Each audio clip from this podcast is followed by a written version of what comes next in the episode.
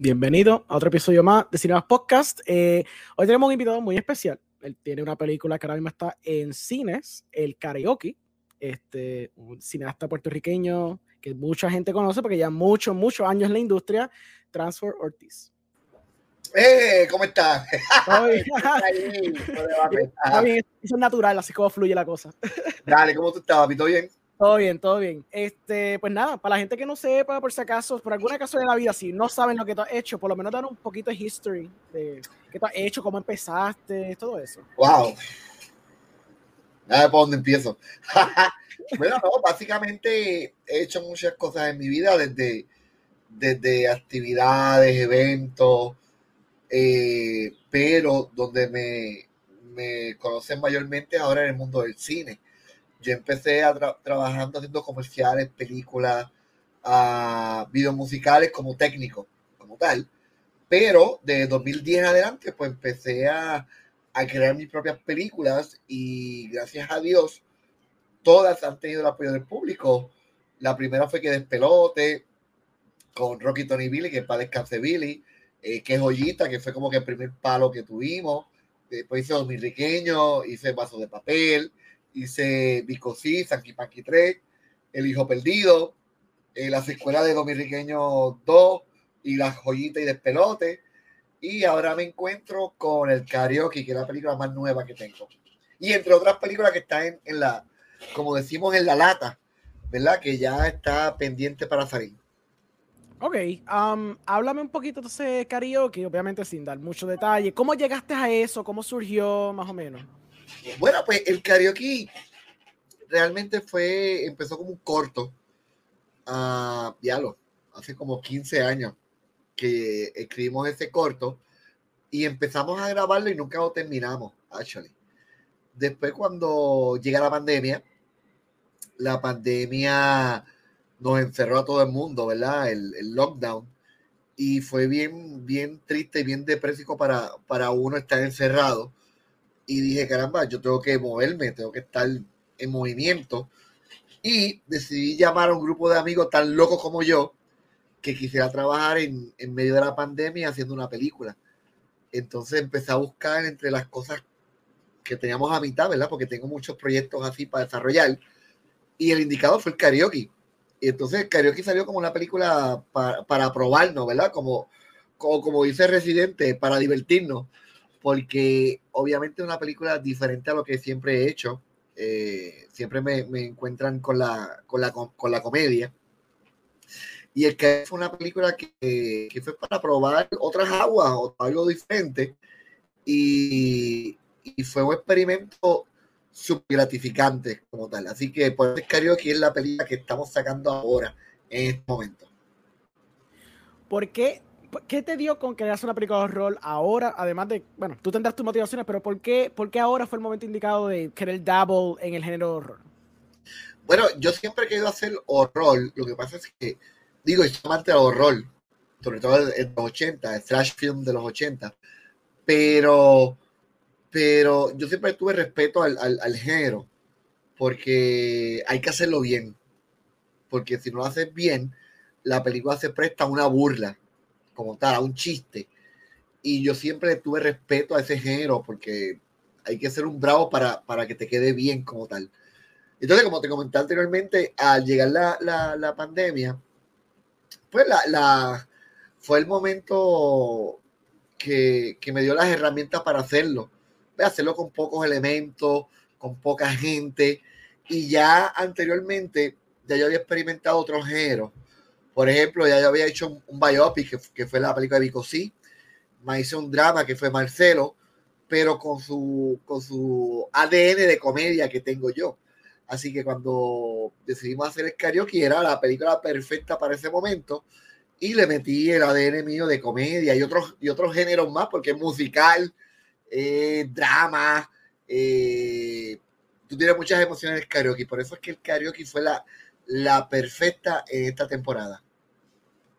So, ¿qué, ¿qué tipos de películas o directores o directoras te han inspirado para cuando empezaste a, construir el? Porque, porque, obviamente lo desarrollaste como un cortometraje, eso pensaste quizás inspiraciones o ideas, y cuando lo evolucionaste un largometraje 10 años después o 15 años después, probablemente inspiraciones quizás cambiaron. So, más o menos, hablamos un poquito de, eso. Bueno, yo creo, aunque, aunque suene pretencioso, pero, pero una de las grandes influencias del karaoke es Hitchcock. aunque no es, aunque es suspenso, tiene suspenso, ¿verdad? Como Hitchcock, y Hitchcock no hizo un flash film como tal, lo más cercano es Psycho, pero si tú ves el trailer, la toma del cuchillo, el close-up, eso el, es... El homage completo. Sí, completo. Sí, el Norman Bates en Psycho.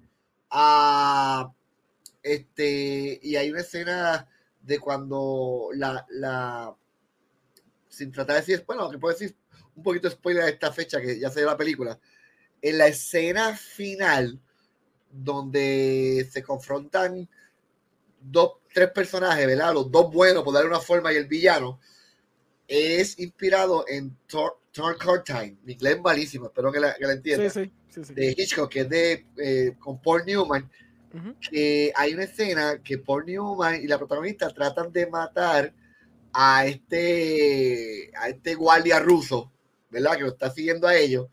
Y la escena es, en la de Hitchcock, que es bien difícil matar a alguien, no es tan fácil, ¿verdad? A cuchillazo, o sea, con una pistola es fácil, ¿verdad? Pero, pero matar a una persona es bien difícil. Entonces, ese clima en, el karaoke está basada en esa película de Hitchcock, que es bien difícil matar a alguien. Y está esto, estas tres personas este, acuchillándose, mutilándose, cortándose y, esa es la, influencia de esa escena como tal, inclusive el cuchillo pan que se rompe. Eso es de, Hitchcock, literalmente de, esa película. Este, pero en cuestión de dirección, mano, la película está bien influenciada en la película de los, de los 80, en los flash films, ¿verdad? Este, Halloween, este, Friday the 13 como tal. Eh, y visualmente tiene algo de, de, de, aparte de Hitchcock en ese caso, pero de diferentes directores de la, la época. Tiene algo de Tim Burton, que a mí me encanta Tim Burton en, las composiciones. ¿Sabe? Es, una mezcla de, estos directores que me gustan y, y, y los tiros de, de, de cámara y ángulo, lo metieron a la licuadora y salió el karaoke. Está cool porque cuando, cuando vi la película y yo lo puse en la reseña, yo pensé en Saw, la primera Saw específicamente. Hacho, y si supiera que es la menos influencia que yo he tenido. Oh, lo que eh, mm. Después, cuando, cuando la gente comenta, algunos dijeron, ah, cuando se el trailer, el Saw Boricua, yo dije, contra, mira, sí.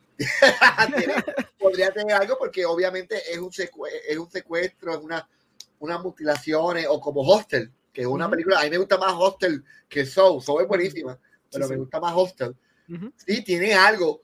Quizá el subconsciente mío estuvo envuelto, pero no es, no es, la influencia principal en, el karaoke. Sí, digo, hablando claro, en género de horror hay, hay tantas cosas que se han hecho, porque es imposible que aunque tú vengas con algo que tú entiendes que es original, pero ya alguien lo hizo, quizás lo mío original, o, o, por lo menos que no he encontrado referencia, es mezclarlo con, con la música como tal, porque sí ha habido horror con comedia.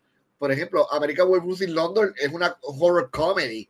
Este, Shaun of the Dead es más comedia que horror, pero también va en esa línea como tal. Pero yo creo que lo, más diferente que tiene el karaoke a otras películas de género que ya ha salido es mezclarlo ve, con un karaoke, con la música como tal. Yo creo que la razón por qué la gente pensó en Saw y yo pensé lo mismo, fue por el, antagonista, porque el antagonista tiene como que un moral compass hasta cierto punto y le está dando la oportunidad, que eso más o menos es el punto de SOS. El Jigsaw da las oportunidades a la gente y dependiendo de eso, claro, aquí es diferente, pero yo creo que la gente quizás se fue por esa tangente porque el antagonista no es malo porque es malo, no, es como si fuera un Jason que simplemente, you know, o es un exacto, Michael Myers, que es just hunting for babysitters, porque sí, Like, hay un trasfondo en Jigsaw y hay un trasfondo en el personaje donde yo creo que esa es la motivación de por qué mucha gente como que pensó en eso. Y claro, también James Gunn obviamente se inspiró por obviamente los mismos slashers y todo ese tipo de cine de antes. Claro. Mm. Actually, yo te diría que, que otra influencia en la película, que yo la puedo comprar más, que se pueda comprar más, es Misery.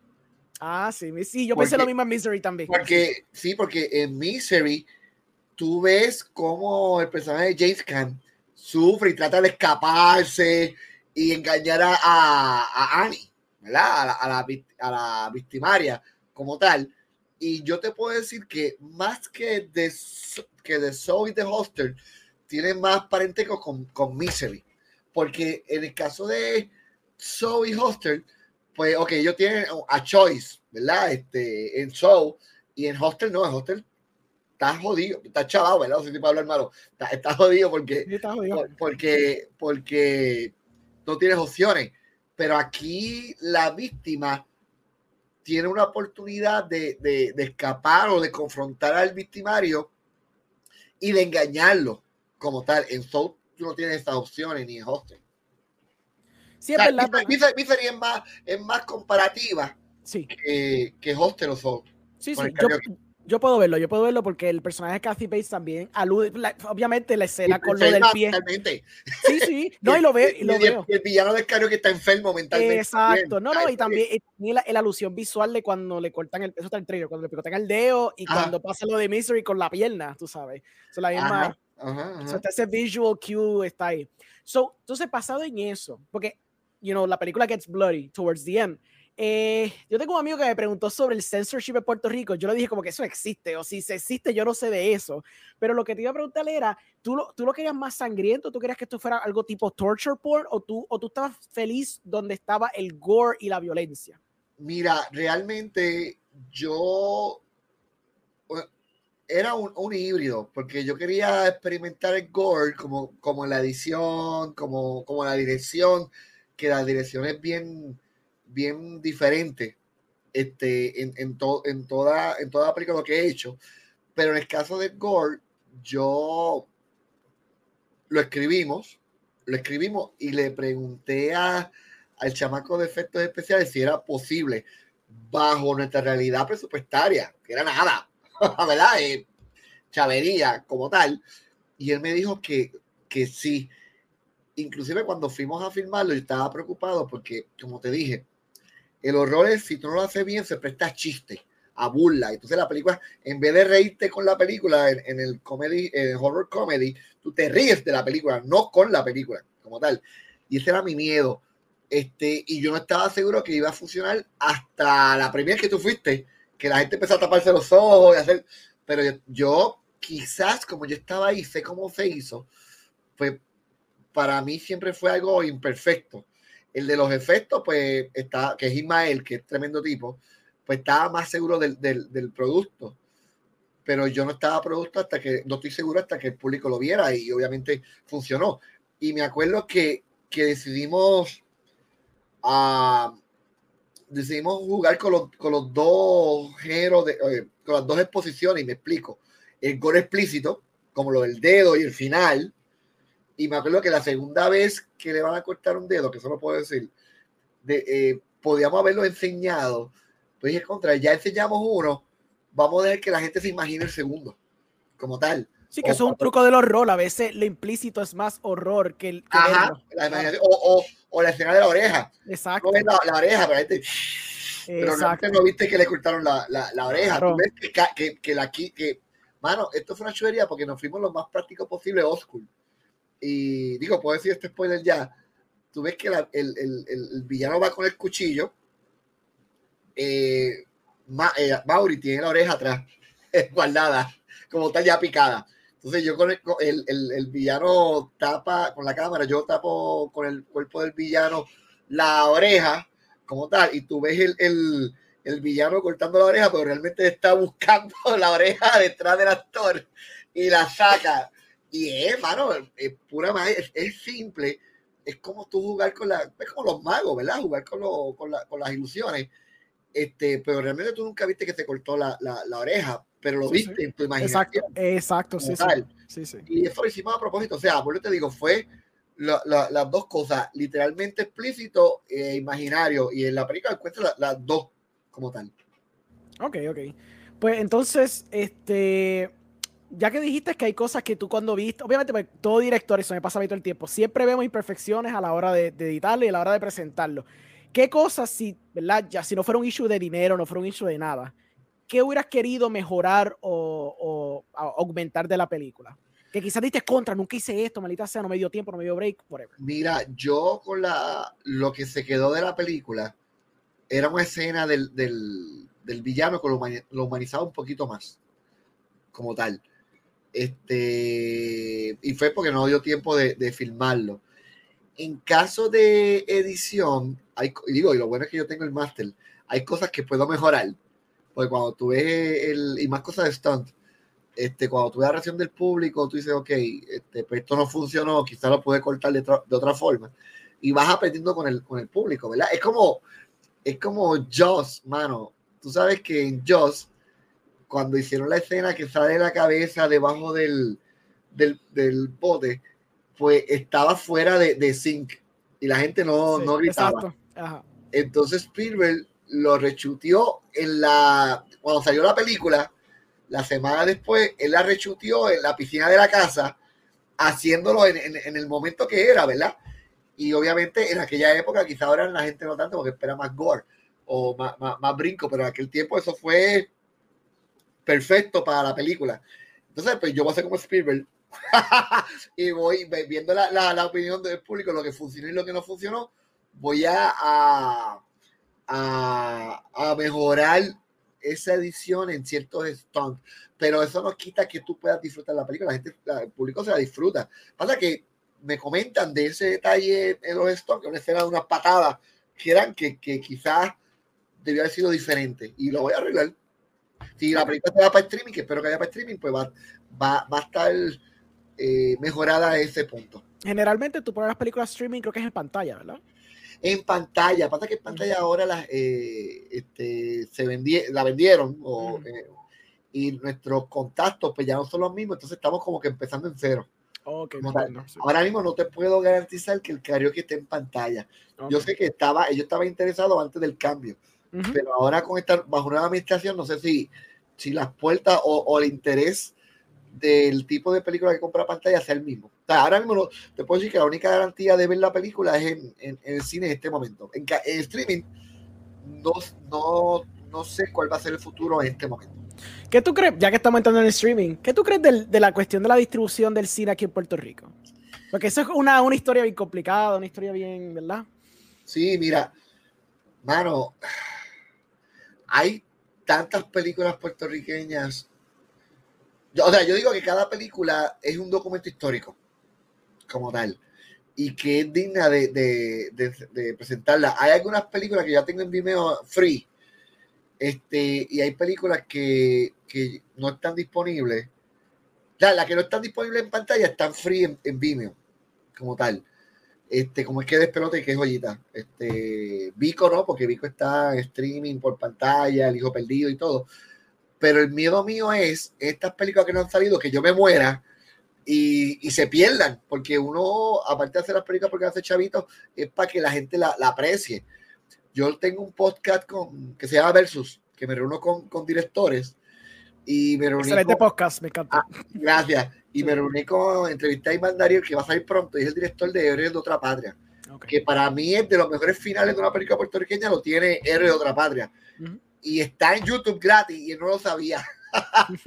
no lo sabía. Y me acuerdo que le dije a Raúl Marchand que todas las películas de él, que las suba en, en YouTube, este, si no tiene streaming en, un canal como tal, para que no se pierdan, porque te digo, hay gente que no sabe que existen estas películas como tal, y ya que tú pasaste el trabajo con el crew y los actores de, hacerla, es, es, un, es una, una gran pérdida pues, para generaciones futuras que, se pierdan, ¿verdad? Ya sean, igual sean películas buenas o películas malas. Quien decide que es buena o mala es el público, es, bien individual.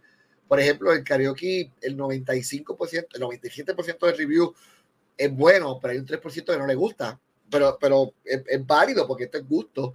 Y, e igual, El Hijo Perdido es la única película mía que está casi parejo en críticos de cine y público que van a la par. Digo, Alex Karaoke la juntó, pero hay otras películas como, como posiblemente Vico, al público le gustó, pero a los críticos no, como tal.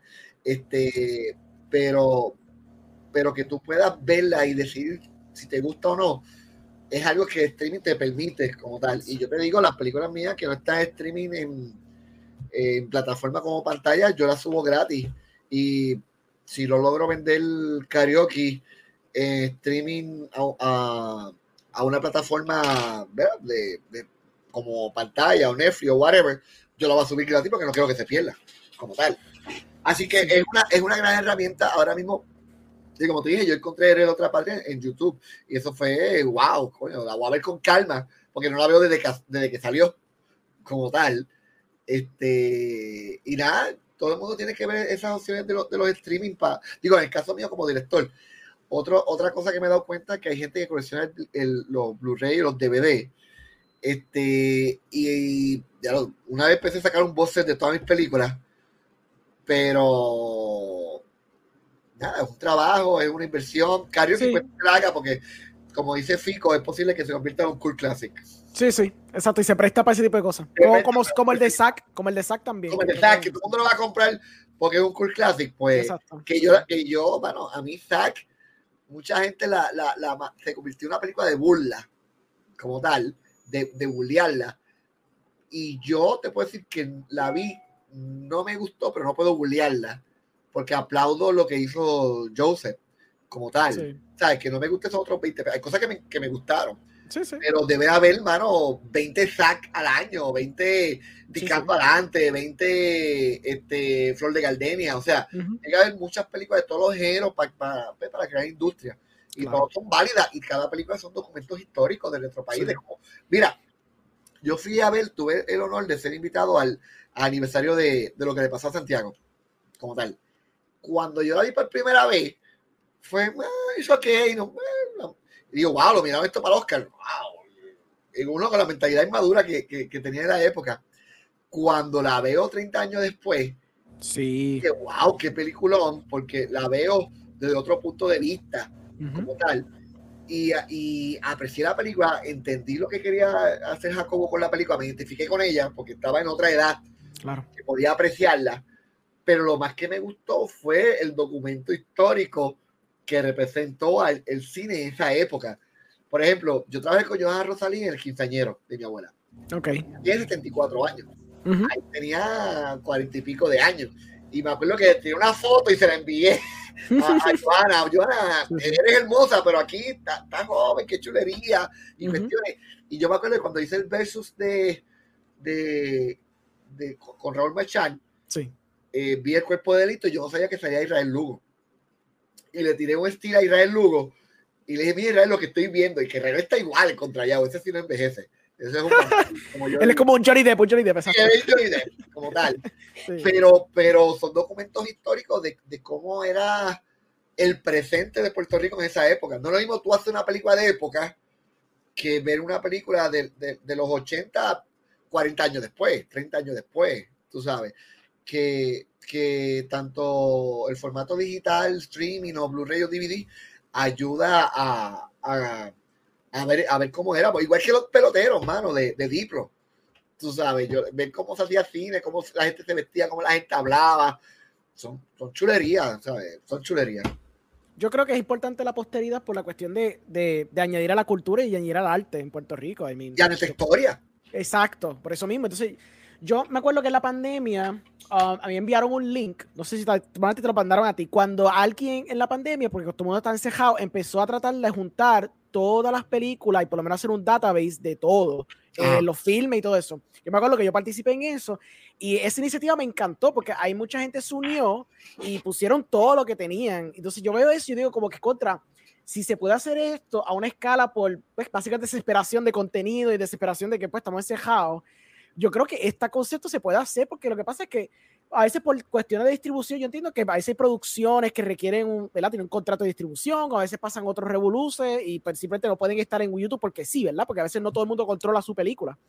Pero creo que es necesario que, que hay que hay una plataforma o por lo menos se pueda conseguir de una forma factible, como tú mencionas, ya sea YouTube, un Vimeo, un pantalla, todas estas películas, pues como tú dices, es necesario para la historia, porque muchas cosas se pierden. Entonces, estaba nice que sacaran la de, la de lo que le pasó a Santiago en cine, porque mucha gente joven fue a verla por primera vez en su vida, porque yo lo vi en una presentación que hicieron en Laja con Jacobo, pero una versión DVD RIP de una versión de VHS. Estaba toda chava y como que no me la disfruté porque pues, está buenísima la película, pero no es no se compara después verla en el cine con la calidad con el original print, tú sabes.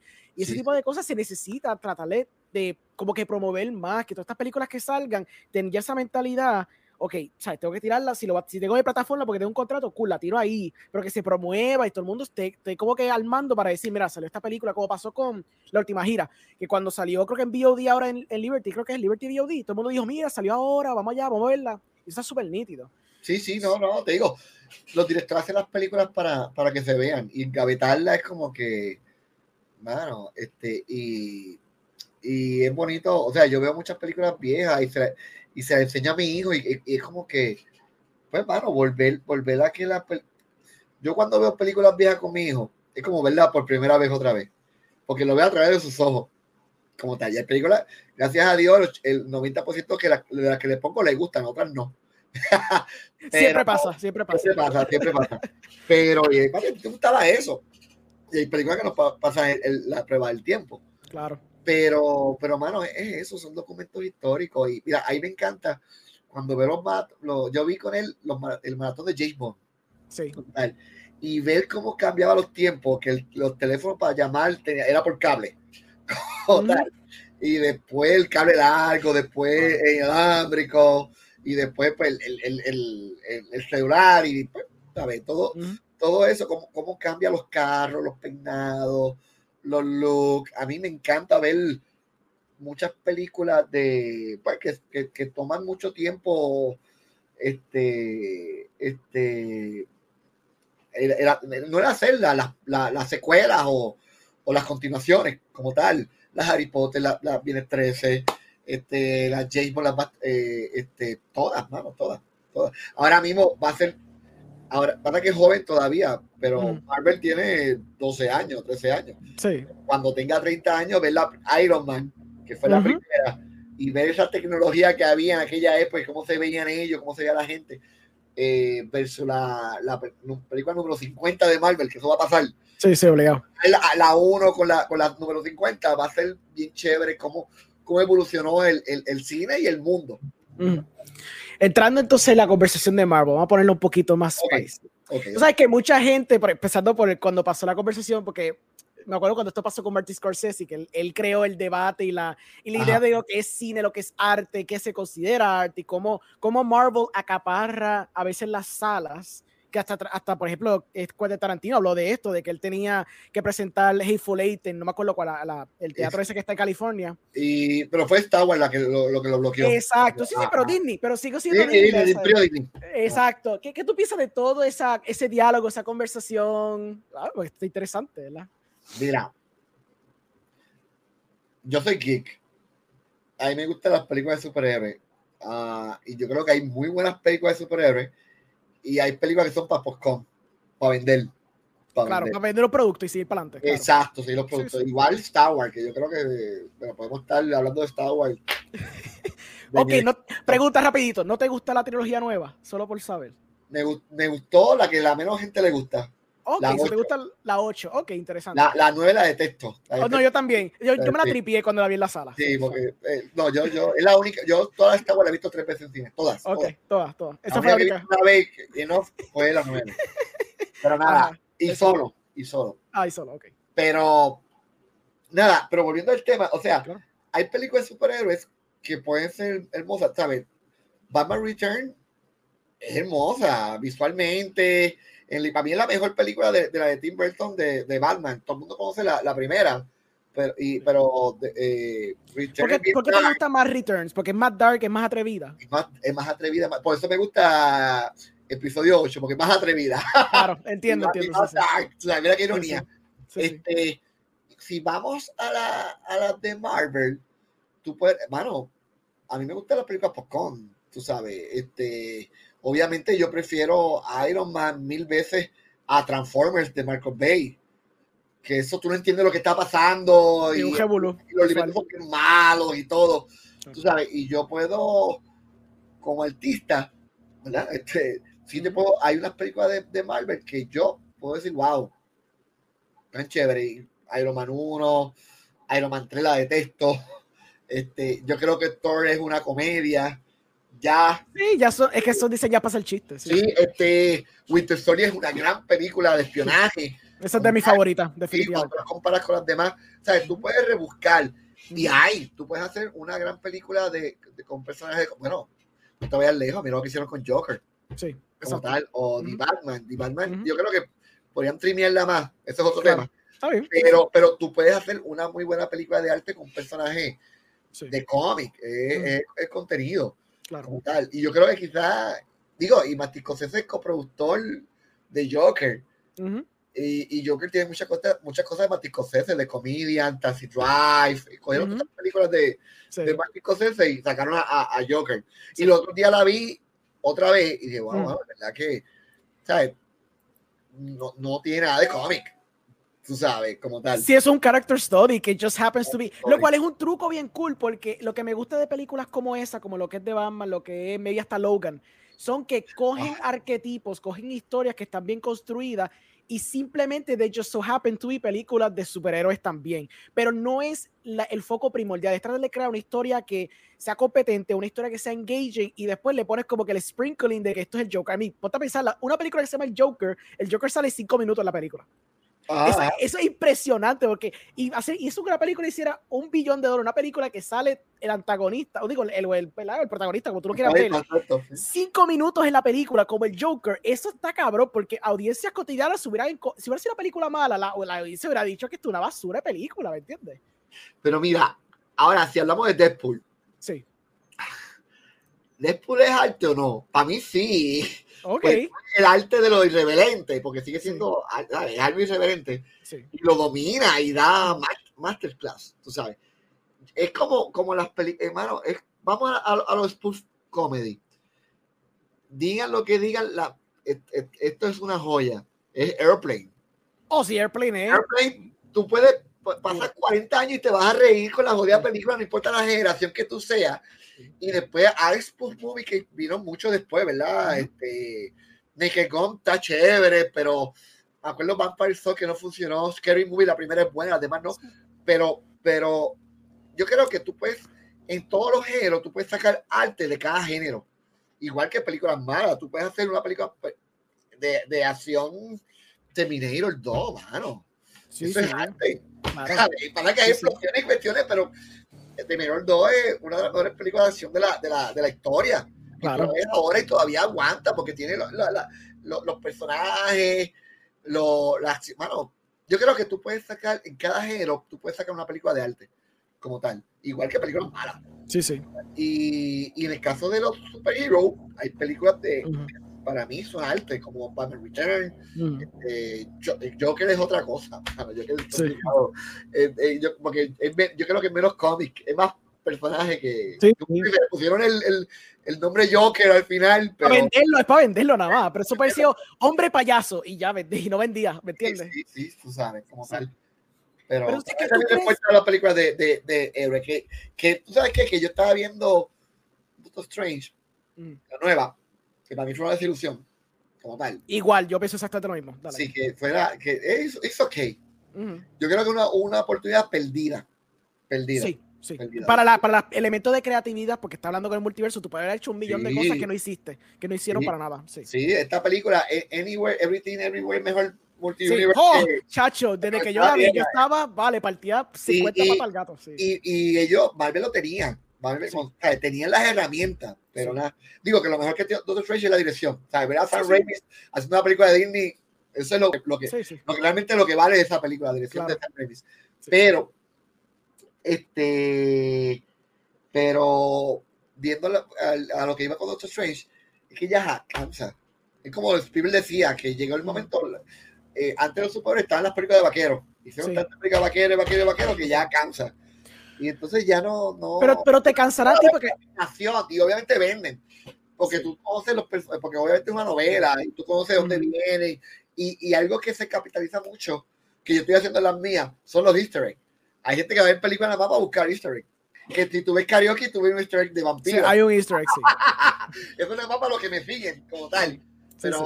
todas las películas, y entonces hay una escena de Marcelo en un Sí. televisor.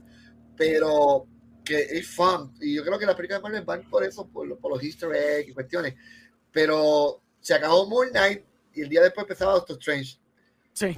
Ya, ¿sabes? No, las veo, las veo, pero no las veo con la misma pasión Ujú. que, la, con que veía Endgame, la- la- de Sí. Endgame para atrás. Yo siento que eso mismo fue lo que, lo que va a llegar. Como que cuando llegó Endgame y quizás como, como epílogo en la de Spider-Man Far From Home, Ajá. yo creo que después, y también la pandemia no ayudó, yo creo que la pandemia fue un, fue un factor grande en esto, pero cuando se reseteó todo para que la maquinaria empezara otra vez, al darte cuenta que la maquinaria está tirando demasiado contenido de pronto, muchas películas, muchos muchos shows de Disney Plus y qué sé yo qué, aunque los números no lo reflejan, pero se nota ya un cansancio de la audiencia. Es como tú dices, la gente va porque ya están invested, porque ya han visto 25 películas o tienen que verlo. Pero Sí. hubo, hubo ya un bajón, el año pasado tú lo viste, los números no estaban ahí. Y claro, estaba la pandemia, es obvio. Pero, pero ya se está viendo como que una, un, un fatigue, especialmente con los shows. Con los shows, realmente Moonlight, todo el mundo lo vio y dice, "Pues está cool, pero no está tan wow. Y como Fíjate, que, sí. Fíjate, Moon Knight para mí era una película. Debieron Sí. haberlo hecho película chacho, que y, sí y que. de Eternal mandarlo para serie. Ahí, porque Moon Knight estaba.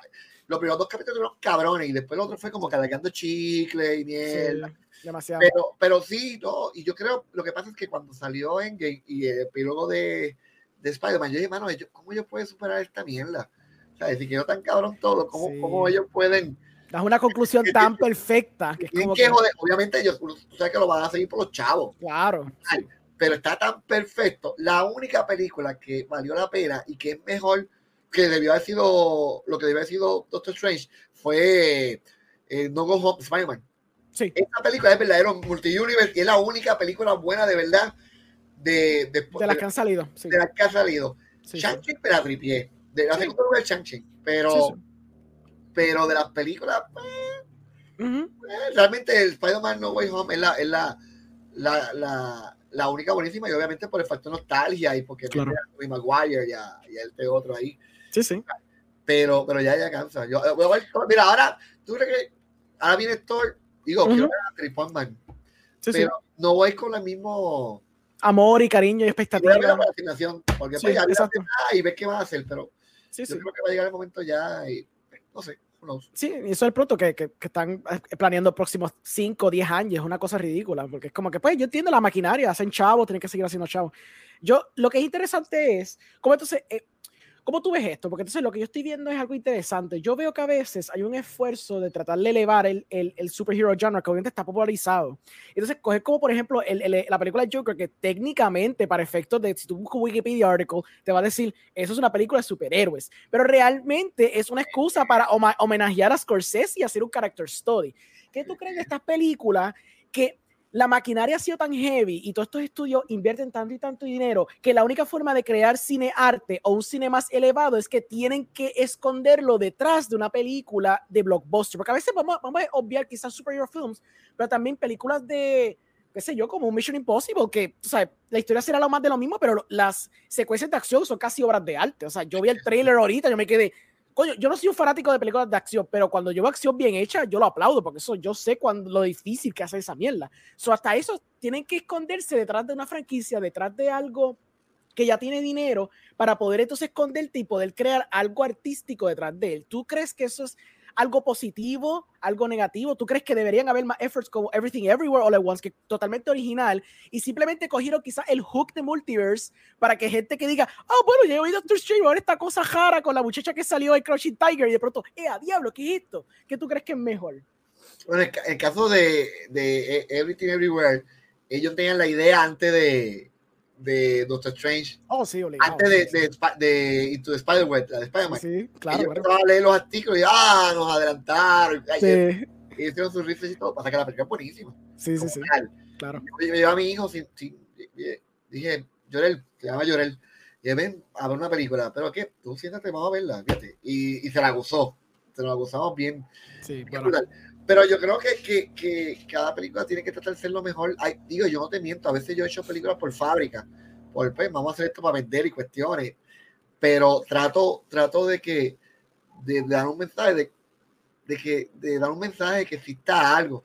Y yo creo que todo género es, es, importante que eso ocurra. Lo que pasa es que a veces son bien clichés, bien trillados, es más de lo mismo. Porque como tú puedes contar la misma historia otra vez, tú sabes, pero, pero claro. sí, porque todo se ha hecho. Todo se Sí, ha hecho. Y el rey de eso es James Cameron. James Cameron ha hecho la misma película. Sí. ¿sabes? Tú ves Avatar en Pocahontas. Exacto. Tú ves este. Tú ves este. eh, eh, ¿Cuál más? Este, Bueno, Avatar 2 parece Waterworld. ajá, ajá, sí, sí. Pero, pero Avatar es, es el, el- los, colo- los colonos que llegan a este mundo Sí, nuevo para explotarlo. Y entonces el guerrero mayor se enamora de la hija del, Claro. del cacique. O sea, Pero funciona porque le dio un spin. Y eso está bien. Porque a mí no me importa. Porque ¿sabes? La- las historias ya están todas contadas. No importa Ah, por más que tú digas que no. Es como tú las cuentas. Sí, mira Titanic. Titanic es el Claro. nene pobre que se enamora de la rica, que está Mm. obligada a casarse con el con uno de chavo porque la mamá lo obliga porque no tiene chavo. O sea, Claro. a ver, cuenta la misma historia de diferentes formas. Y si tú ves, bueno, Everything Everywhere está tan confiada porque es lo mismo que se ha contado, pero es Sí. como tú la cuentas. Sí, y yo sí. creo que todas estas películas de Marvel o, o toda- o cualquier género, Misión Imposible y todo, pues deben tratar de, de, de, pues, mano, de sorprenderte en algo. Es difícil, mano, porque todo está contado, pero y mira karaoke, volviendo al karaoke, es, es Misery, es Soul, tú Ujú, sabes, claro. Es Psycho, no sin spoiler por lo de por Sí, lo, sí. de- lo del mudo y, y por qué hace las cosas. eh. ujú, Todo, todo, todo, todo está hecho, ¿eh? ujú. Pues claro, ¿cómo tú lo cuentas? Pues, ¿qué, ¿qué película moderna, vamos a decir, los últimos 10 años, te han quedado impactados? Además, ya me ya mencionaste Joker, por ejemplo, pero ¿qué otras películas, quizá un poquito más rebuscado, internacional, whatever, que tú hayas visto en los últimos? Porque me has mencionado mucho de tus inspiraciones de cine clásico, cine ochentoso y qué sé yo qué. Pero quiero ver como que qué cosas te pompean hoy día que tú ves como de cineasta más emergente o algo, que tú hayas visto y dicho, diablo, estás bien cabrón. Mira, mano, de verdad, de verdad, de verdad, no sé si yo estoy old school, pero son bien poquitas Ujú. las películas que, que me agarran. Fíjate, la única película que yo puedo decir, diablo, qué película, es posiblemente una de las menos queridas de Christopher Nolan, que es eh, The Prestige. Ok, sí. A mí no es de las top de él, pero para mí es la top, porque es lo que dicen de cómo el odio consume a la gente Sí. y, y, y cómo te ciega y haces cosas inimaginables por, por, por, por derribar a tu, a tu competidor. Ujú. ¿sabes? Y, y es, como te digo, posiblemente de la de Christopher Nolan la, la, la de las menos apre- apreciadas, porque obviamente su pick, todo el mundo es este, Inception, obligado. Inception y después The Dark Knight, que The Dark Knight Ujú. es una película, Sí, claro. pero, pero para Inception yo prefiero The Prestige. Como Sí. tal. Y, eso, y, y es por la temática, mano, el, el- el odio, como te, Ujú. que yo la comparo mucho, me voy un poquito retro, bueno, bastante retro, con Star Trek 2, The Wrath of Khan. Sí, sí, sí. Claro, sí, excelente. que esa película tú no tienes ni de Star Trek ni de ciencia ficción para decir que la película está cabrona. Y es como el odio consume a este tipo que, que, que Moby Dick. Moby Dick. eh, eh, Es Moby Dick en el espacio con navecita haciendo así. sí, eh, la, la, la, la ballena para, para, para Khan es, es Kirk, tú sabes. Este, y es como el odio te, te, te consume. A mí todos esos temas ahí me, me, me, matan como tal. Sí, sí. Así sí. que por eso yo te puedo decir que de, la, de las películas más recientes que puedo decirte ahora, este, de Prestige, Sí, y sí. posiblemente también este, Watchmen, Sí, eh, eh, de Zack Snyder. Ujú, de cómo esta gente son bien imperfectos, ujú, se corrompen, ujú. esas cosas me, me tripea, pero de, de Prestige es la...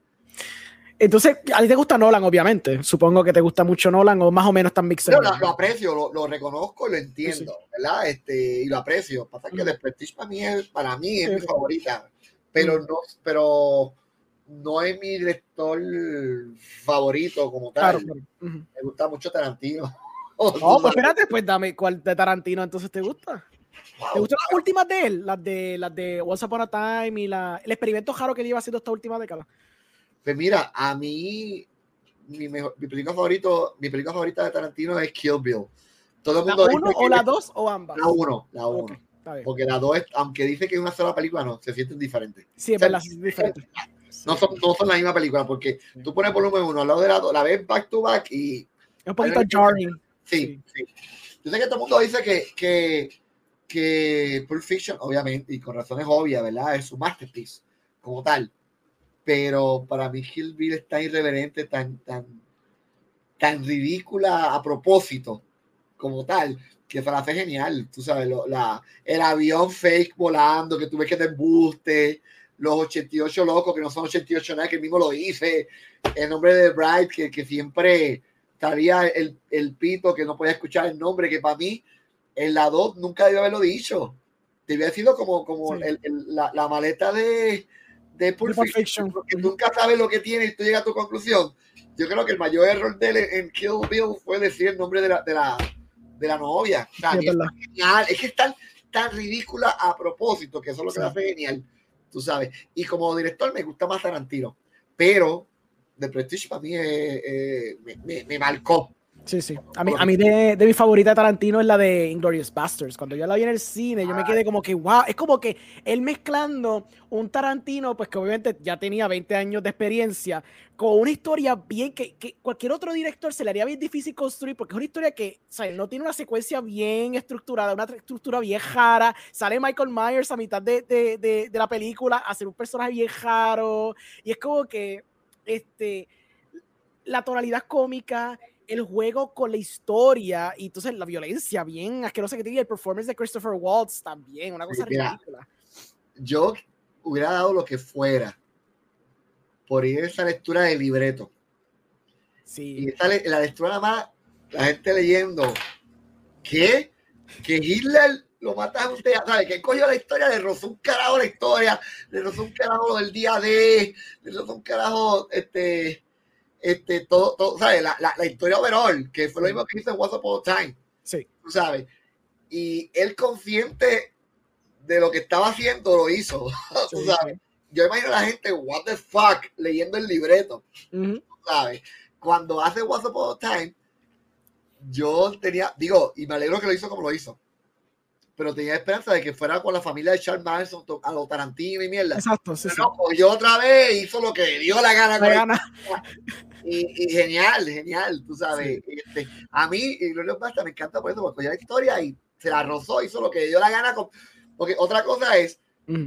yo antes pensaba, y sigo pensando igual, que si tú vas a hacer película biográfica o histórica, es tu deber, aunque no es obligado, pero es tu deber que sea lo, lo más, lo más, narrar tu, tu, la versión de lo que pasó, ¿verdad?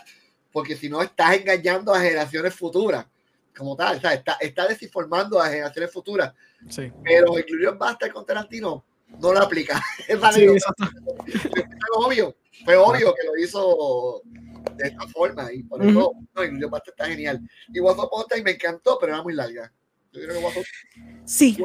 fue de, demasiado de larga y todo y toda su historia con, con esta mujer, con ay Dios mío, con eh, Harley Quinn, ¿cómo se llama sí. ella? Eh, se llama Margot Robbie. Con Margot, todo eso lo pudo haber eliminado porque no aportaba nada. Ya ir al cine a verse. Sí, yo no creo que era, era, porque, pues, como el, el, contexto histórico, yo creo que él quería darte, era, era jugar con la expectativa, porque tú sabes pasar en la historia lo que le va a pasar a ella y después juega con eso porque después no pasa. Y yo creo que él quería darle como un poquito de, no, de feeling, que sé yo. Yo sé, yo entiendo, realmente no atribuye nada porque está bien desconectado de la trama. Sí, Literalmente está bien desconectado. No atribuye nada, nada, nada. Este, y yo creo, digo, no, yo no puedo correr a Tarantino que se ganó Oscar y todo, o sea, qué carajo, obviamente él sabe lo que hace, pero ese es mi único, mi único downfall de Once Upon a Time, que no, sí, sí. a mí fue más, más interesante ver a Brad Pitt entrando al, al, al, al área de estudio con la familia de Charles Manson y toda esa atención, para mí fue mucho más interesante que, que ver a Margot en el cine con los pies sucios. Y existiendo, exacto. Sí, sí, sí. No, aporta nada. Digo, lo que pasa es que también ahí, que yo no sabía, esa es su primera película fuera de, de Weinstein, ¿verdad? Del loco este. Sí, de Harry Weinstein, sí. Harry Weinstein. Y yo me acuerdo que él, él, le pidió al estudio, fue Foss, no me acuerdo que fue el estudio que lo sacó, que él tenía el corte final. O sea que debo asumir que las otras no tenían corte final. Y se uh -huh. las dieron a propósito.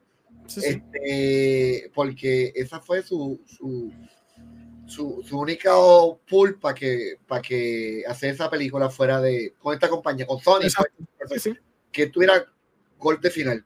Y yo, pues mira, yo pensé que las otras tenían corte final, pero Pues, aparentemente Puede ser que con tipo de leeway, probablemente. Porque yo me acuerdo que Kill Bill, pues, él quería que fuera una sola película, pero probablemente el estudio le dijo: Mira, nene, estás, estás loco, te voy a tirar una película de cuatro horas, eso nadie lo va a vender, tienes que bajarle. ya lo es tan diferente una a la Sí, otra. Mí, yo sé, yo sé, yo sé. Para mí y, la, y la segunda es de, la- de las menos favoritas mías de él, fíjate.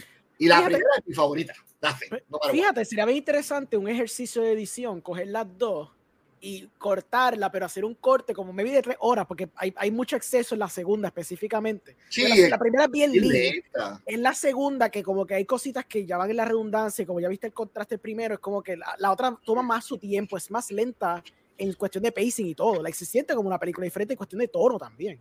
Por Ah, eso, sí, sí. Este, ok, so además de Tarantino, ¿qué otros directores te gustan? Bueno, Tim Burton. Tim Burton fue, eh, Tim Burton fue mi director favorito hasta que sacó Alice in Wonderland. Ahí empezó a odiarlo. Sí. Porque, porque lo hermoso de él, que era todo lo práctico, stop motion y cuestiones y los visuales, pues se puso como que vago y, y se, y, se, y se confió en, en el CGI que, que, mano, que igual que el karaoke, nosotros pudimos hacer, haber hecho cositas de sangre CGI, no, vamos a hacerlo práctico.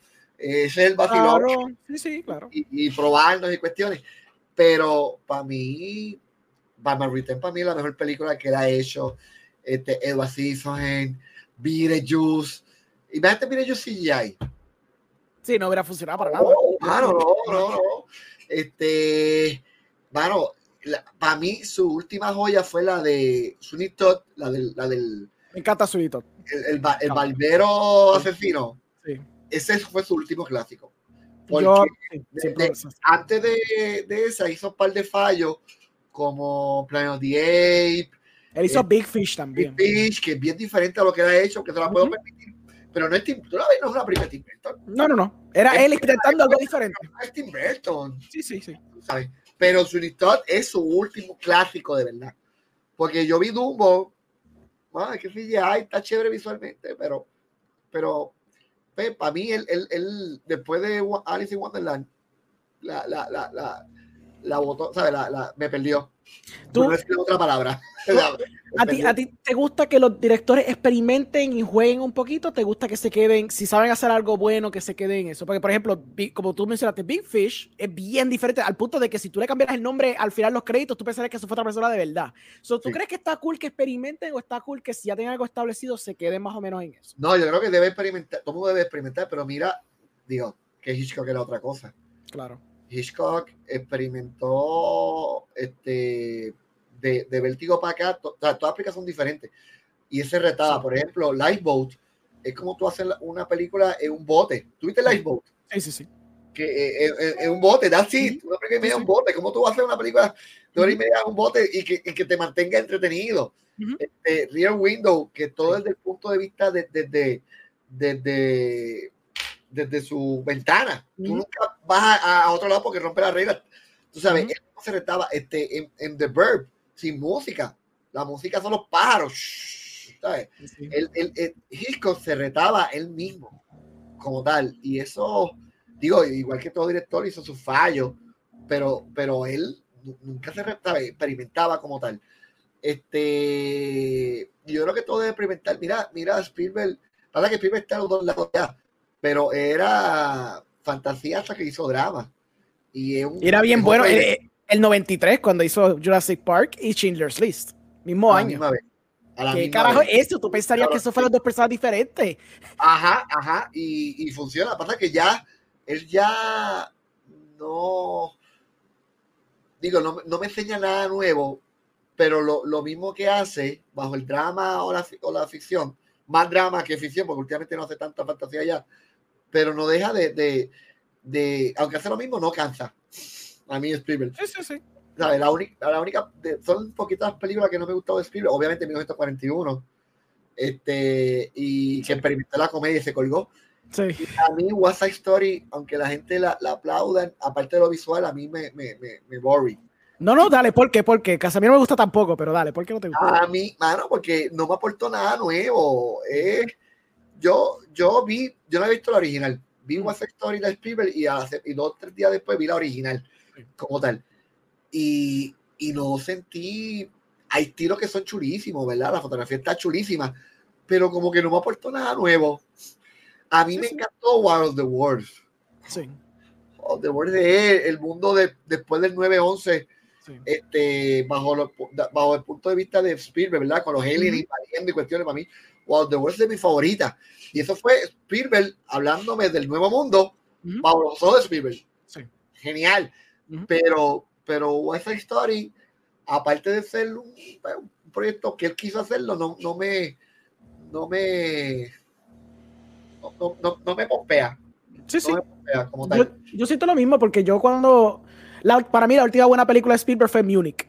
A mí me gusta War of the Worlds, pero yo pensé que Munich Ah, fue la Munich está más genial. Durísima, Munich- increíble. Munich- pero hay una película después para mí que, que es buenísima, pero Munich Mm, es que el, el final lo dice todo, que es como la violencia genera más violencia, Ujú, que hace un círculo vicioso.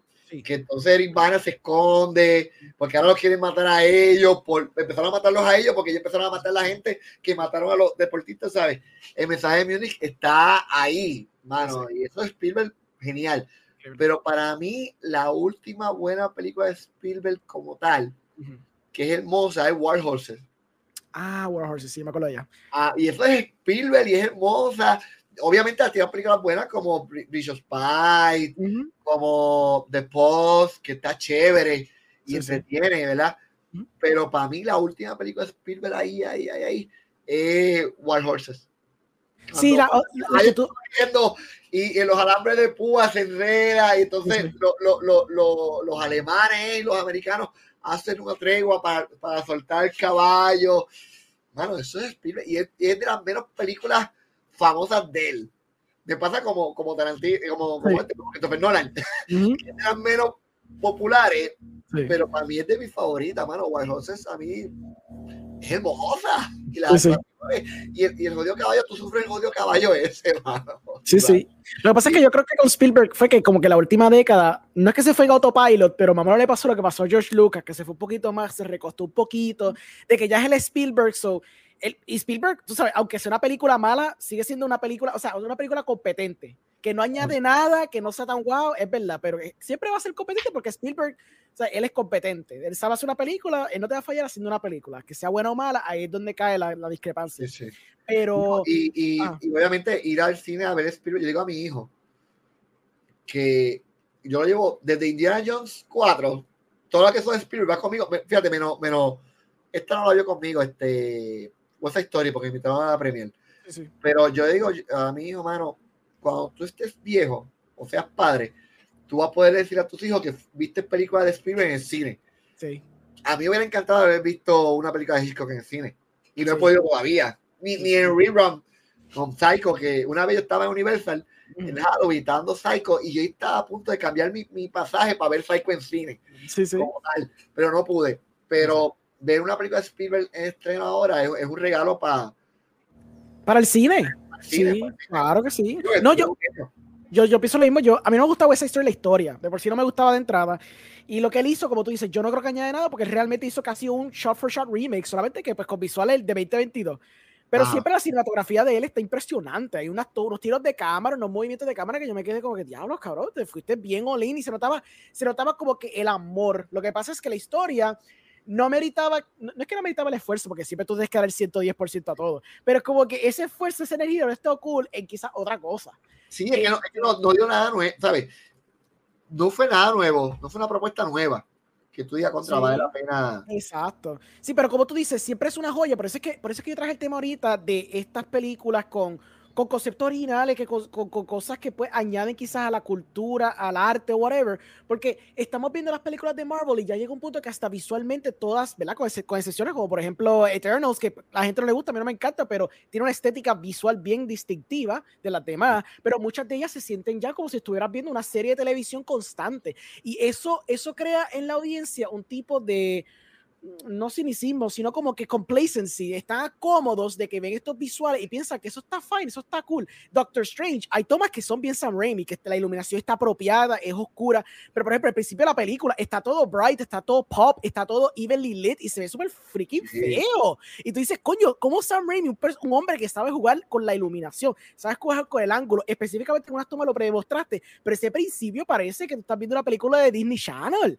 y, y algo que como que se pierde mucho eso porque estas películas se están convirtiendo, se parecen películas de streaming services a veces, y a veces ese tacto de cine, de arte, de como que puñeta, cuando Spielberg está haciendo esas tomas cabronas en West Side Story, no se ve todo el tiempo, está cabrón.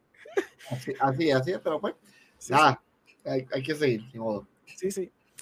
Este, pues sí, este, estoy de una buena conversación, ya tengo una horita, um, no, sé, algo más. No, una hora, tengo más de una hora. Tenemos una hora. Ok, pues vamos a seguir. Este, no sé, este, ¿qué, ¿qué, más tú quieres hablar? Habla tú. Yo hablé demasiado. Usted tiene muchas preguntas. ¿Qué quieres tirar al, al medio de, de, de, tema? ¿Cuál es tu película de horror favorita? Eh, bueno, va, va, por parte. No, vamos por parte. Okay. ¿Qué tú opinas del horror elevado versus horror okay. clásico? Cuando digo horror elevado, mm. es The Wish, okay. uh, The Babadook, eh, The Heresy, que son películas de horror. Yo apunté mi lista de películas favoritas. Está acá y las dos. Ahí está, ¿cuál dos? Eh, Witch, no, tengo Witch y tengo Hereditary, eso sí las tengo apuntadas.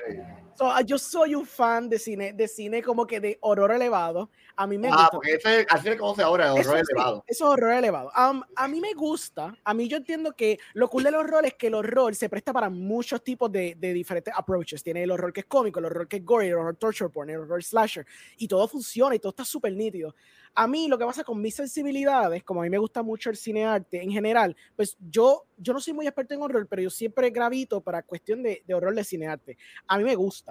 A mí me gusta porque lo cool de esas películas es que traen una propuesta diferente de lo que generalmente quizás la audiencia estaría esperando una película de horror. Por ejemplo, yo me acuerdo que en los early 2000s, cuando era chamaquito, porque pues, yo tengo 32 años, o sea, cuando yo estaba en high school, yo veía muchas películas como este, One Miss Call, The Ring, que, que eran más o menos similares, no eran similares, ah. eran diferentes. Pero me entiendes que había una época en los early 2000s donde muchas películas de horror eran como que, pues, en una película de horror, voy con mis amistades de high school, las veo, es como que siento que vi lo, como que lo mismo que vi hace tres semanas atrás. Entonces, lo cool de estas películas de horror que están surgiendo porque ahora se está prestando eso, es porque es como que se siente como una evolución al horror, porque el horror empezó como Hitchcock, Hitchcock básicamente fomentó lo que era el horror en esos tiempos. Después hubo una evolución. Lo hizo, lo hizo, sí, lo hizo. Exacto, entonces después hay cosas, exacto, después hay cosas como slashers, después hay cosas como, como lo que, la evolución después de los slashers, que los slashers se jugaron con la fórmula, que eso viene siendo lo que es un hostel, lo que es un zoo, después llega Cabin in the Woods, que es una parodia de eso, entonces estamos llegando al cine de horror elevado, que siempre ha existido, porque Dario Argento en los 70 y los 80 era así ese tipo de cine, que era un, un cine de horror bien específico. Rosemary Baby. Exacto, que claramente están todos esos diferentes tipos de horror que quizás son un poquito más como que esta thinker, no es tanto como que te va a asustar, es más como que esto en el misterio, en el, en el encuadre o el misterio de la subjetividad de lo que está pasando. So, a mí me gustan mucho, a mí me tripean. Yo tengo aquí una lista, yo tengo el Witch, yo tengo Hereditary, yo tengo Antichrist de, de este tipo. Ay, Dios mío, se olvidó el nombre, oh. pero Antichrist. Eh, The Antichrist. Sí, se olvidó el nombre de él ahora mismo, se me, se me fumaron el director importante ese. Eh, también tengo el mismo So, a mí me tripea So, yo vi de So cuando era joven, a mí me encanta esa historia porque sí, la historia es tan absurda. Sí, sí, es que era nuevo en aquella época y era, era el, el, ¿cómo se llama? Que el Hostel lo hizo mejor, el porn, el porn. Sí, el torture porn se llama. Ajá. O sea, solo un tiro, pero Hostel se fue a otro nivel. Sí, lo trepó a otro nivel. Yo estaba más Hostel que, que So. Para que sí, So sí. era el, el, el el, el vacilón de, del hook al final y, y, el, el reveal sí, y cuestiones que también M. Night Shyamalan lo, lo, lo, hizo sí. no como rol, como suspenso pero esa época, finales de 90, principios de 2000 uh -huh.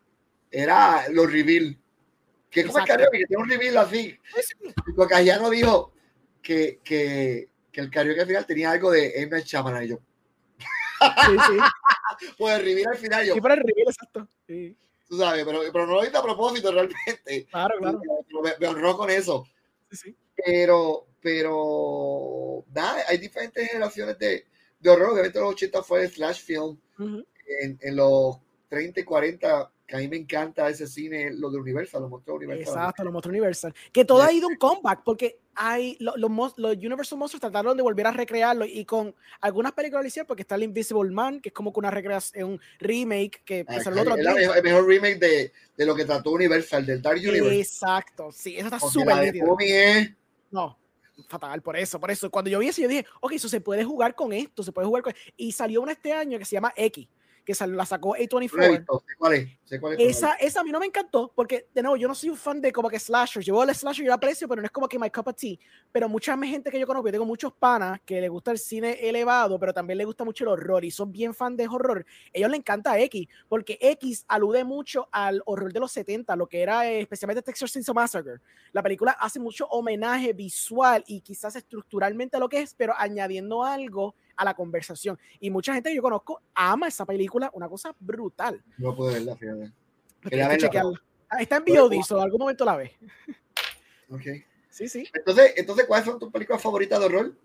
Pues de horror yo diría, está Hereditary definitivamente, está The Witch, una que es más psicológica, que también me gusta mucho, es The Lighthouse, que se salió hace par de años atrás. Y una... A, compré, no la he visto, la tengo para verla. Está buenísima. El, el, porque esa es más psicológica, es más el, el, entorno de yo estar encerrado en un lighthouse por tanto tiempo que se está volviendo loco. Y entonces la locura es lo que lo hace horror.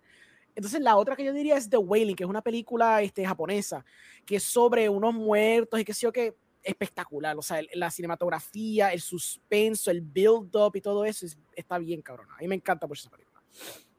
Mira, yo creo que yo quisiera experimentar esto. El horror, y tú corrígeme, se divide en, tres subtemas, como tal.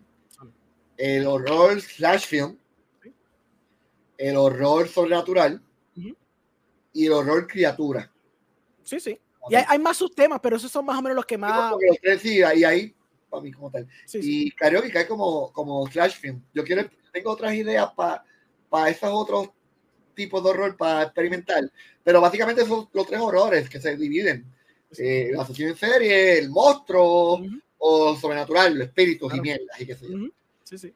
Yo te puedo decir, claro, quizás porque soy viejo, pero yo te puedo decir que mi película sobrenatural o de misterio, o sea, sobrenatural como tal, bueno, y yo soy Oscar y me encanta, y la puedo ver mil veces y mil veces me encanta, me siento a verla, es The Omen. Ah, sí, The Omen. The Omen, bueno, para mí, que yo, que yo creo que la, la, la, la, la madre de lo, del, de, del, de, de, esto de será o no será, ¿qué tú piensas? Porque me acuerdo que Richard Donner en los México él quería, quería, dejarlo ambiguo de que la gente pensara si era o no era el hijo del diablo, que tú decidieras al final. Sí. ¿sabes? Yo creo que debió haberlo dejado así y la gente iba a discutir más. Claro. Ah, pero al final lo, lo, lo hizo obvio. Exacto, exacto. A mí, mi hermano, me, me mata. En cuestión de criatura, mi favorita es The Howling. Ah, sí. The Howling, mano. The Howling. Sí, The Howling. Buenísima. Quiero hacer algo así. Sí, sí. The Howling. Sí, sí. Y, y la, ya te dije, sobrenatural, criatura. Entonces, Slash Film, mano, es que Slash Film, no por quitarle mérito, bueno, bueno, la mejor es Michael Myers, diga lo que diga, o Tessa. Para que, que Jason Voorhees pues se hizo más cultural, más, más, popular en una generación, pero pero yo diría que Halloween la original.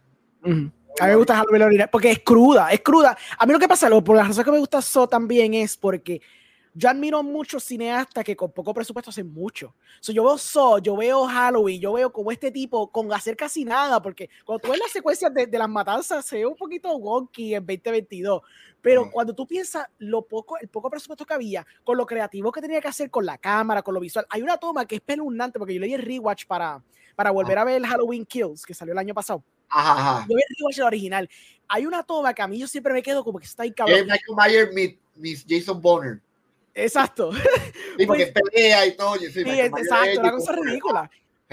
En la original hay una toma cuando ya están discutiendo de cómo él consiguió la máscara. Hay una parte que un carro está pasando en el background y tú sabes que es Michael Myers dentro del carro. Es una toma pendeja, pero la cámara lentamente pasa, paneando mientras el carro está pasando, nada más con el pensarle que, ya no, este cabrón está estoqueando todo el mundo en toda la película, pero él sale bien específicamente en algunos momentos porque es el viento para suspense, es el Jaws effect. Mientras menos tú le enseñas, más efectivo es. Si yo veo esa pendeja en, en, en, Halloween, yo me quedo como que, diablo, este cabrón, por eso es que este cabrón es un maestro, es por esa mierda. Algo tan simple. Pasa que después, mm. después, pues nada, cayó la época Slash, de Gore, pero, pero Halloween todavía y pasa que es como, como yo digo, es como de Godfather y todos estos iconos, cuando tú ves que lo, que lo, se lo vacilan mucho, es porque realmente el original impactó como tal. O sea, tú ves todas las películas que hacen de Godfather o de Jaws o cuestiones, pero todas las secuelas que hicieron de Michael Myers, pues quizás tú le,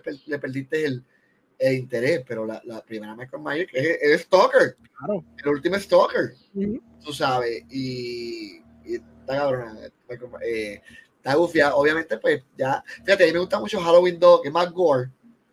Ah. A, mí, me, me, encanta Halloween. Yo creo que es un buen companion de, la, de las dos. Ya de ahí para adelante, pues ya obviamente pecan del, de la época. Exacto, sí, sí. Sí, ¿sabes? Que, no es culpa del, del, eh, de, de, las películas, es, es, pues, la, la, época que tocó vivir eh, esa secuela. Y hay secuelas buenas y secuelas que tú, pues, tú sabes. Exacto, exacto. Como que las veo y las disfruto. Fíjate, yo, yo ahora que mencionaste Godfather, me recuerda porque yo vi un coro ahorita, estaba en Twitter, estaba, y yo creo que lo tuiteé. Eh, este director que se llama James Gray, él hizo Ad, Astara, que es la, la película de Brad Pitt, que sigue. Él tuvo esta conversación con, en Cannes, donde él estaba hablando sobre el estado de, de, de la película estudio y todo eso. Ah, yo vi esa entrevista. Que te acuerdas de I make you an offer, you, uh, he can't refuse, y todo el mundo se acuerda de frase, pero no se acuerda ninguna frase de Aquaman. ¿Qué tú crees de eso? ¿Qué tú crees de esa pendeja? Porque eh, es verdad que es válido, es súper válido lo que le está diciendo. Sí, mira, la, yo creo que la, la, única dos líneas de, la, de, las películas de superhéroes que pasan a ese nivel sí. es I am I'm Iron Man, sí. por razones obvias, y Avengers, eh, ¿cómo se llama? Avengers, cuando, cuando coge el... Exacto, pero, pero más ninguna pasa, y esas dos líneas llegan a lo que fue I make you an offer, you're gonna, eh, eh una oferta que no va a eh, Claro. Sí, pero sí. tiene razón, tú sabes, ni Aquaman, ni Super, bueno, Superman vs Batman por el bullying de Marta. Exacto, sí, Marta, claro. por el bullying, pero si no sea por el bullying, no tuvieras No, no se acuerda. De esas películas. Sabes que, que él, él, él, él, tiene razón, tú sabes.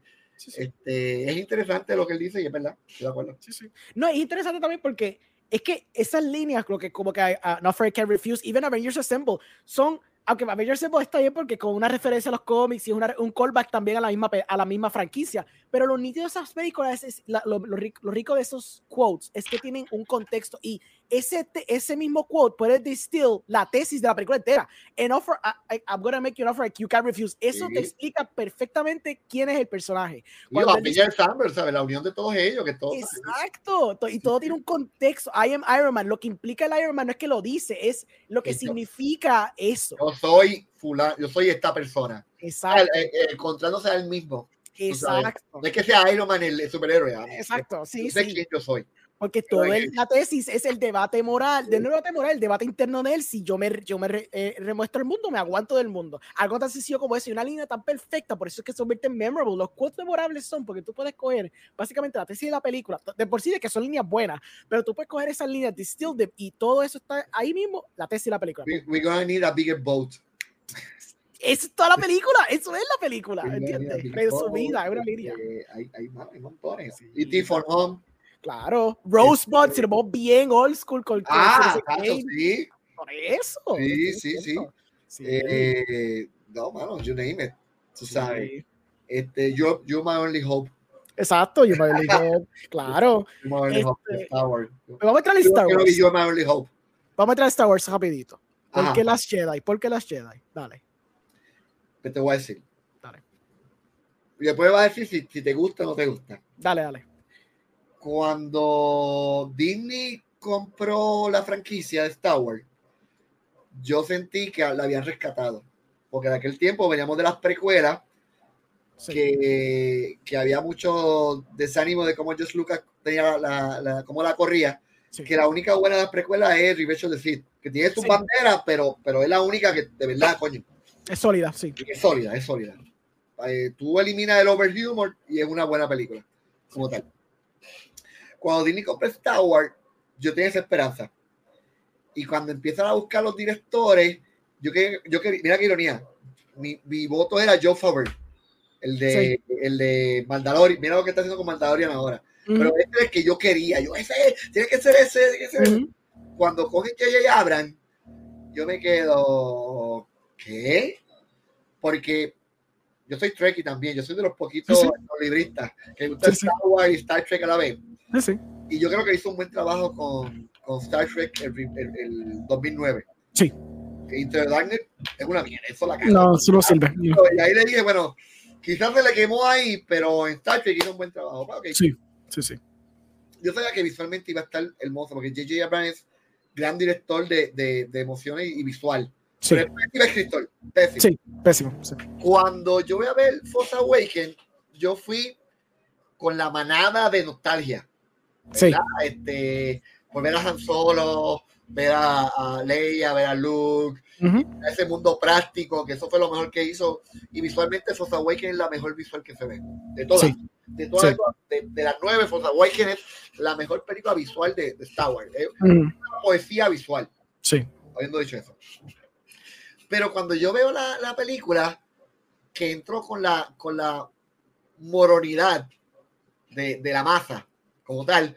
¡Wow! coño, ¡Qué cool! Chévere, pero yo sentía como que había algo. Oye, Y mi esposa me dice, para, esta película es mala. Yo, no, es que tú estás blasfema. Eso es... Cuando la veo la segunda vez, yo... Y cuando la veo por tercera vez, yo, coño, este cabrón me cogió de pendejo. Sí. Una película otra vez, o sea, un robot que tiene un plano, que se escapa Sí. en un planeta de arena. Sí. que le encuentra a alguien que, está, que no sabe, sabe, que, que quiere aspirar a algo más, Ujú. ok, y después, pero el, el, el, el, donde botó la bola es Star Killer, Sí. que es, es la, es la fucking misma película. Sí. Entonces, cuando sigo analizando, cuando muere Han es cuando muere Obi-Wan, y yo, mano, este cabrón me hizo la misma película otra vez, Sí. y me encojoné conmigo mismo por caer en esa estupidez. Sí, de- sí. fanbase. Entonces, si tú escribías algo, el fanbase, no, tú eres un cabrón, tú eres, tú, Sí, sí. tú eres un copión, que me, copi- me, acusaron de eso, y acusa a este de, de que se copió, o te copiaste una película, bla, bla, bla, bla, Sí, sí, sí. ¿sabes? Y yo me molesté, entonces, pero yo ahí dije, diablo, mano, me sentí, me sentí morón conmigo mismo, por apreciado. Sí. Cuando voy a ver The Last Jedi, al principio la odié. Y sobre todo la escena de, de, de Las Vegas. Ah, sí. Era demasiado de larga Sí, sí. y la odié y todo. Y yo la puse, la, la tiré. Ujú. Y después veo Rise of Skywalker, que es lo peor que de las peores películas de la historia. O, diga lo que digan de las peores. Y Sí. ahí los fans que la defienden porque es un fan, es, ¿cómo se llama? Este, fan favors. Sí, sí.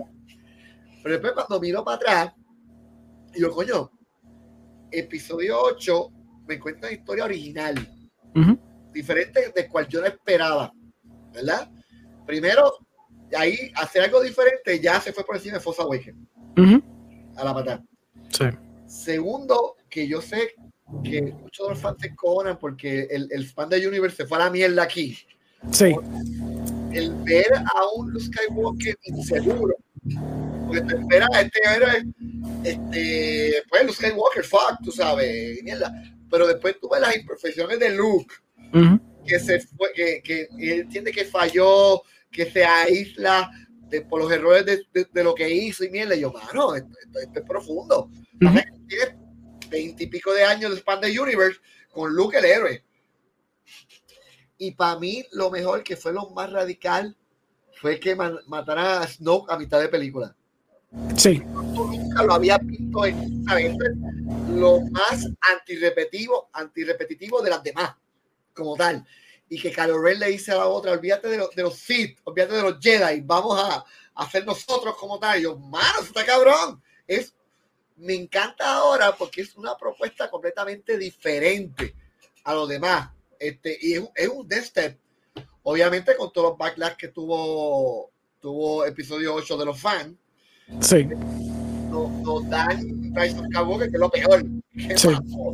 Pero, pero yo mirando atrás, obviamente de la de Disney, la mejor es Rogue One. A mí Rogue One es lo mejor que ha, ha hecho Disney. como tal. ujú. Pero la segunda mejor, que tiene su bandera, yo te reconozco que tiene su bandera, pero episodio, episodio 8 para mí es, es bien buena, pero, pero me ganó con el tiempo, y que fue lo que pasó con Empire Strike Back.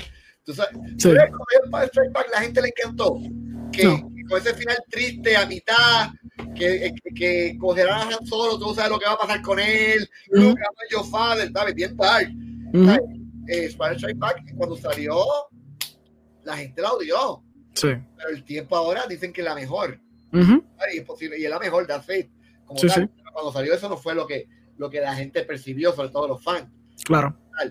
Y yo creo, lo que pasa es que estamos en un periodo que está la- las redes sociales y pues nos bombardean con tanta información de repente y muchas formas de pensar, te empujan la forma de pensar de otros. Sí, sí. tal.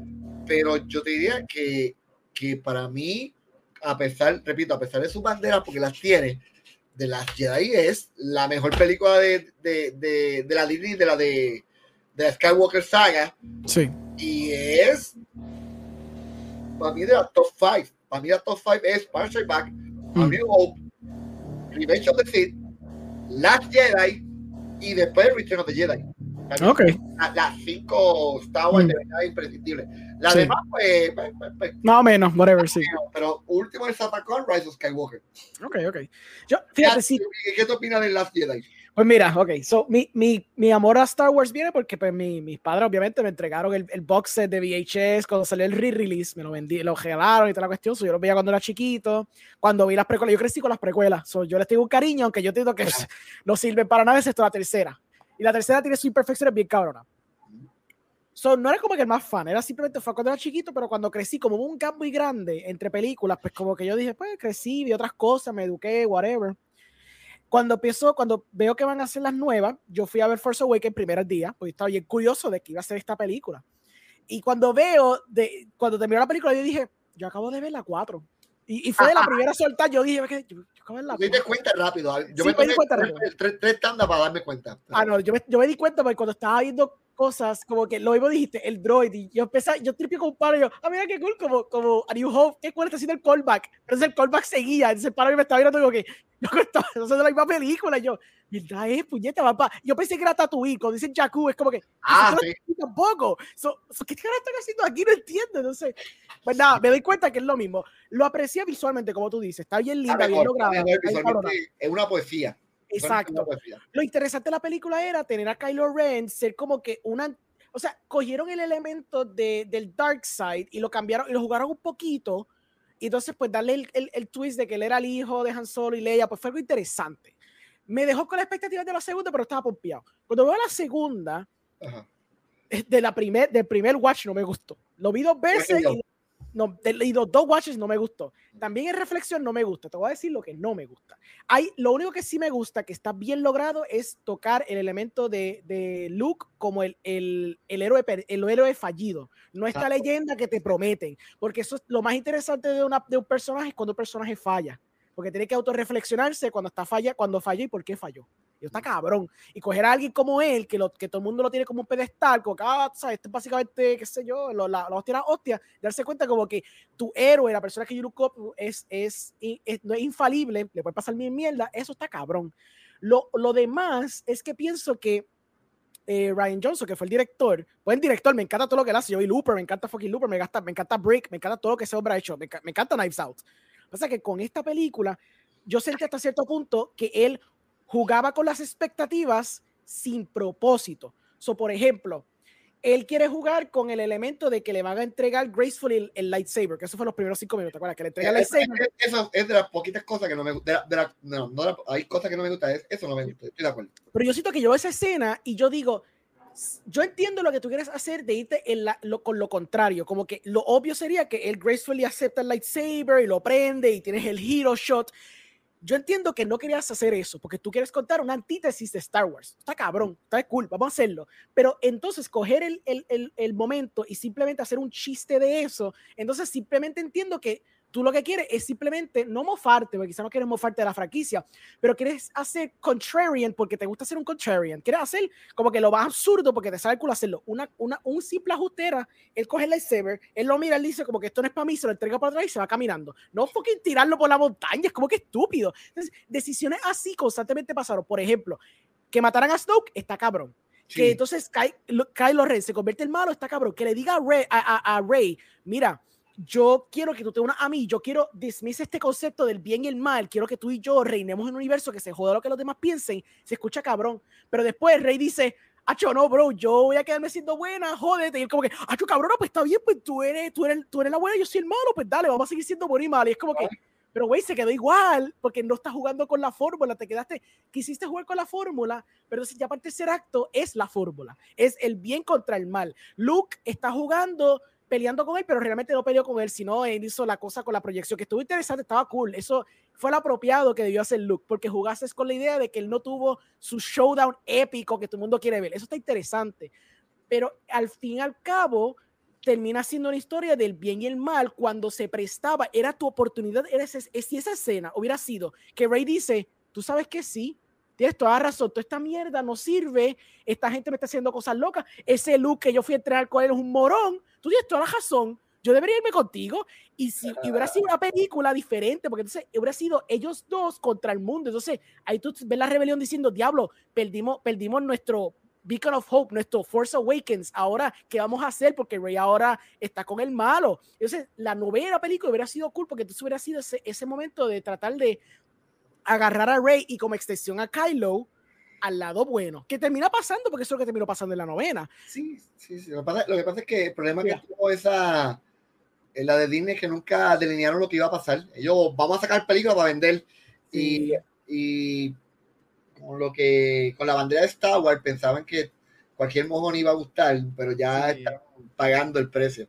Pero por ejemplo, pero mira, si yo Favreau hubiera hecho Star Wars, mira lo que cómo se lo Mandalorian. Claro. Para mí, Mandalorian es lo que debió haber sido este, la, la, el nuevo universo, o sea, episodio 7, 8 y 9. ese, ese, lenguaje, ¿verdad? No es el Mandalorian, pero, pero claro, claro. Ese, era, ese, era, indicado, pero pues ya. Lo, lo, cool de, de Mandalorian y, y, y esa, esos shows de Disney, el de Boba Fett estoy iffy, no me encanta tanto Boba Fett, pero lo que fue Mandalorian, lo cool es que es una evolución de lo que George Lucas hizo, su respeta lo que los fans les gusta ver, pero está añadiendo al universo bajo los parámetros del universo. Eso está cool. Lo que Ryan Johnson no me molesta, no me molesta lo que él hizo, lo que me molesta es que al fin y al cabo él he didn't commit a lo que le estaba haciendo. Y por lo menos pienso yo, cuando yo estoy viendo la cosa de que, por ejemplo, está Rey con Kylo, Kylo le está haciendo esta propuesta, era para yo ver después la próxima escena, ella con, con él en la nave, yéndose para el carajo, y está Finn y Poe diciendo, cabrón, ¿qué vamos a hacer? Pasa, acabó la película, se jodió, ¿qué vamos a hacer? Y esa es la novena película. Ahora es como yo rescato, como yo salvo el, el soul de Rey para convertirla al lado bueno de nuevo. Eso hubiera sido cabrón. ¿Y te gustó el episodio 9? No, no, yo, yo, detesto, eso es una mierda la película, eso no sirve. eso fue un triple, yo me la relajando Mira, Tú sabes que, como yo digo, obviamente, yo, uno fantaseándose donde han dado a mí, pero yo creo que yo tengo una herramienta que yo hubiera hecho esto, mano. Ajá, tira. Hubiera hecho esto yo me lo imagino y digo, diablo, hubiera quedado hijo de puta, pero pues, o a lo mejor me equivoco, a lo mejor tú me dices, mira, mano, iba a ser un mojón. Mejor que bueno que no fuiste tú. tú sabes que establecieron, establecieron, que llega Palpatine, ¿verdad? Sí. Y establecieron que el nuevo orden no compaginaba con Palpatine. Exacto. Y Carol Rank le coge el cuello, por el cuello a aquel, no, no, no, mm. y tú estableciste que este, el de Harry Potter, el, o no, no soporta, que by the way, para mí es la reacción más interesante de, la de, de, de, de, la sequel. La relación Carlos Rain y este otro cabrón que se tiran, me recuerda mucho a, los a Baron Ashley y el conde decapitado en, en, en Messenger. Ah, sí, sí, sí. Que ellos odiaban por la del ojo a, mí me encanta. Exacto. Sí, sí. ¿Verdad? Ok, mm. tú estableciste que New Orleans no estaba cómodo con, con el imperio, ¿verdad? Por, por, por darle, por dividirlo. El nuevo orden el imperio. ¿No hubiera sido interesante que en medio de esa batalla final que no son los rebeldes, ¿cómo se dice? Este, la resistencia. La resistencia. Están barriendo con ellos. Ujú. Están barriendo, están barriendo con ellos, papá, y están a punto de perder. Que el que por algo que hiciera Carol Rain, este cabrón de Harry Potter, a- cogiera a Pom, porque lo que hace es odia a Carol Rain. Exacto. Hubiera puesto al nuevo orden a atacar al imperio y el imperio a, a matarse entre ellos, Y, la resistencia en el medio, pero what the fuck, ¿qué carajo pasa aquí? y Tú ¿Sabes? Es, bueno, digo, a mí me hubieran matado porque eso es algo diferente ¿eh? y eso fue lo que pasó con, con Last Jedi, pues es muy Sí. diferente, la mataron, pero para mí, diablo, imagínate Poe en medio, ujú. ¿Qué, qué carajo pasa aquí? Pero sería consono con el character arc porque claramente querían montar a Kylo Ren para que fuera bueno. Eso tiene sentido entonces que el tercer acto él ayude a la resistencia. Eso no Sí. estaría, no estaría fuera de lugar. Yo, yo estaría fight con ese tipo de finales. Sí, no, hubiera, hubiera sido chévere, pero nada, nada. Pues lamentablemente tenemos la peor película de Star Wars. Ahora tengo mucha esperanza con Obi-Wan. Vamos a ver qué, qué pasa. Sí, sí. Eh, nada, pero para adelante. Vamos a ver qué pasa. ¿Tú ¿Estás pendiente para Obi-Wan? Sí, yo estoy pendiente para Obi-Wan. Yo, yo, pues, como me gustan las precuelas, pues me gusta Ewan McGregor. De las mejores cosas, obviamente, Ewan McGregor haciendo de Obi-Wan. El tipo, el tipo supo channel un montón a Alec Guinness. Él lo supo hacer Lo que pasa, es que oh, eh, McGregor es lo mejor que salió de las precuelas. Oh, por eso digo, lo mejor, full. Sí, Súper. sí. Sí, sí, sí. No, lo No, hizo súper bien. Bueno, pues nada, pues mira, te voy a tener que dar porque ya me dio hambre. Dale. Eh, cuéntanos dónde te puedes conseguir toda esa, toda esa vaina. Mira, me pueden conseguir en todas mis redes sociales como Transfer Ortiz a, a Facebook, Instagram, Twitter. No tengo TikTok porque no bailo y no hago voces. Digo, respeto lo que hacen, ¿verdad? Pero no, no, no soy de ese, de ese corillo. Me pueden conseguir bajo Transfer Ortiz, bajo todas las redes sociales. Este, nada, pueden ver mis películas, algunas en pantalla, otros buscándolas por ahí en YouTube o, o Vimeo. Este, el karaoke está en cine, como Ujú. tal. Espero que les guste. La película más diferente que hemos hecho. Este, tú puedes dar, Alejandro puede dar fe de eso, Ujú. de que es lo más diferente que, que, Sí, que yo he hecho de mi filmografía Ujú. y de muchas aquí en Puerto Rico. Así que nada, los espero en el cine. Chévere. Para mí me puedes conseguir, obviamente aquí en Cinemas Podcast, también me puedes conseguir en The Movie Guy, me puedes conseguir en XP en Richport, me puedes conseguir en Subtitles Required. Y yo soy como un mendigo de podcast. Al podcast que me inviten, yo entro. so, eso siempre es lo que yo hago. Eh, pero nada, No, espero. otra vez, con calma seguimos hablando Dale. más cosas. Me encanta hablar. Hasta que ya eh, tengo, del- de, la película del karaoke y todavía estoy explotado y Explotado. se me quema la comida. Dale. Pero no, se- otra vez y, y seguimos hablando cuatro horas más. dale, perfecto. Pues dale, espero que la Dale. pasen bien. Nos vemos en la próxima. Bye bye. Gracias.